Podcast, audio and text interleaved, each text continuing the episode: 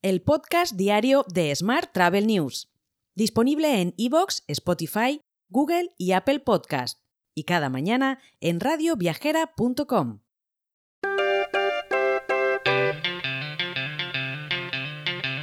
Saludos y bienvenidos un día más al podcast de Smart Travel News. Hoy os recomendamos encarecidamente que leáis la entrevista que realizamos en la pasada conferencia de Focusrite a Alfonso Paredes, que es vicepresidente senior en la parte B2B de Expedia. Una entrevista muy interesante porque nos cuenta cómo Expedia está afrontando, el, el futuro de la inteligencia artificial en los viajes. Así que lo tenéis, por supuesto, en nuestra página web, smarttravel.news, y en nuestra newsletter diaria. Y vamos ahora con la actualidad del día. Los hoteles españoles incrementaron un 10,8% el número de pernoctaciones en los siete primeros meses de este año respecto al mismo periodo del año anterior, según datos ofrecidos por el Instituto Nacional de Estadística. El INE asegura que el pasado mes de julio las pernoctaciones aumentaron un 2,5%, mientras que la facturación de los hoteles españoles creció más de un 6%. Más temas.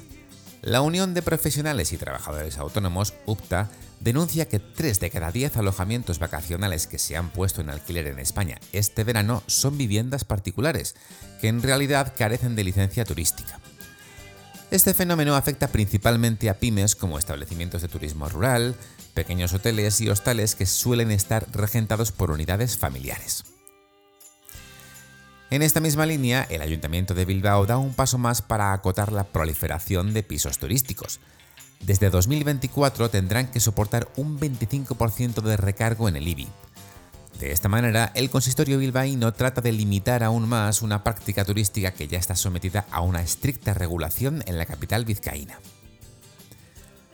Hoy también te cuento que el Tribunal Supremo ha rechazado un recurso presentado por Vector Ronda, una filial de Cabify, que solicitaba al Estado una indemnización de, perdón, de 23, no, de 237,5 millones de euros por la aprobación en 2018 por parte del Gobierno de un decreto que traspasaba a las comunidades autónomas las competencias de las licencias VTC en materia urbana.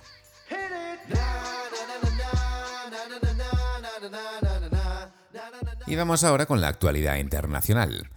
La World Travel Market de Londres, que tendrá lugar en el Excel de la capital británica, se celebrará del 6 al 8 de noviembre de este año. La organización ha anunciado los detalles de su programa. De hecho, serán más de 60 conferencias para empoderar a la comunidad mundial de los viajes. A diferencia de años anteriores, habrá varias etapas de la conferencia, que se denominarán Descubrir, Elevar e Innovar, un reflejo de su objetivo. Más temas. Because, una empresa danesa de software, ayudará a EasyJet Holidays a automatizar y simplificar la plataforma en la que se presentan a los viajeros los hoteles con certificación de sostenibilidad en el momento de la reserva. Con este fin, recopilará datos sobre hoteles certificados según 33 normas reconocidas por el Consejo Mundial de Turismo Sostenible e integrará esos datos en el sistema de EasyJet Holidays.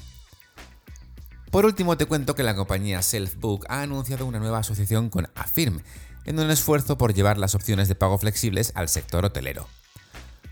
Como parte de este anuncio, las empresas compartieron que sus primeros socios hoteleros conjuntos incluyen The Cartrit, Cape May La Mer y Victor Hotels. Te dejo con esta noticia. Mañana, por supuesto, más actualidad turística. Hasta entonces, muy feliz día. Si quieres apoyar este podcast, déjanos tus valoraciones y comentarios en Spotify, Evox o Apple Podcast. Recuerda que puedes suscribirte a nuestra newsletter diaria entrando en smarttravel.news en la sección Suscríbete. También puedes recibir un mensaje con este podcast y los titulares del día directamente en tu WhatsApp. Solo tienes que añadir a tu lista de contactos el número 646-572-336 con el más 34 delante si nos escribes desde fuera de España y después enviarnos un WhatsApp con la palabra alta. Gracias por escucharnos.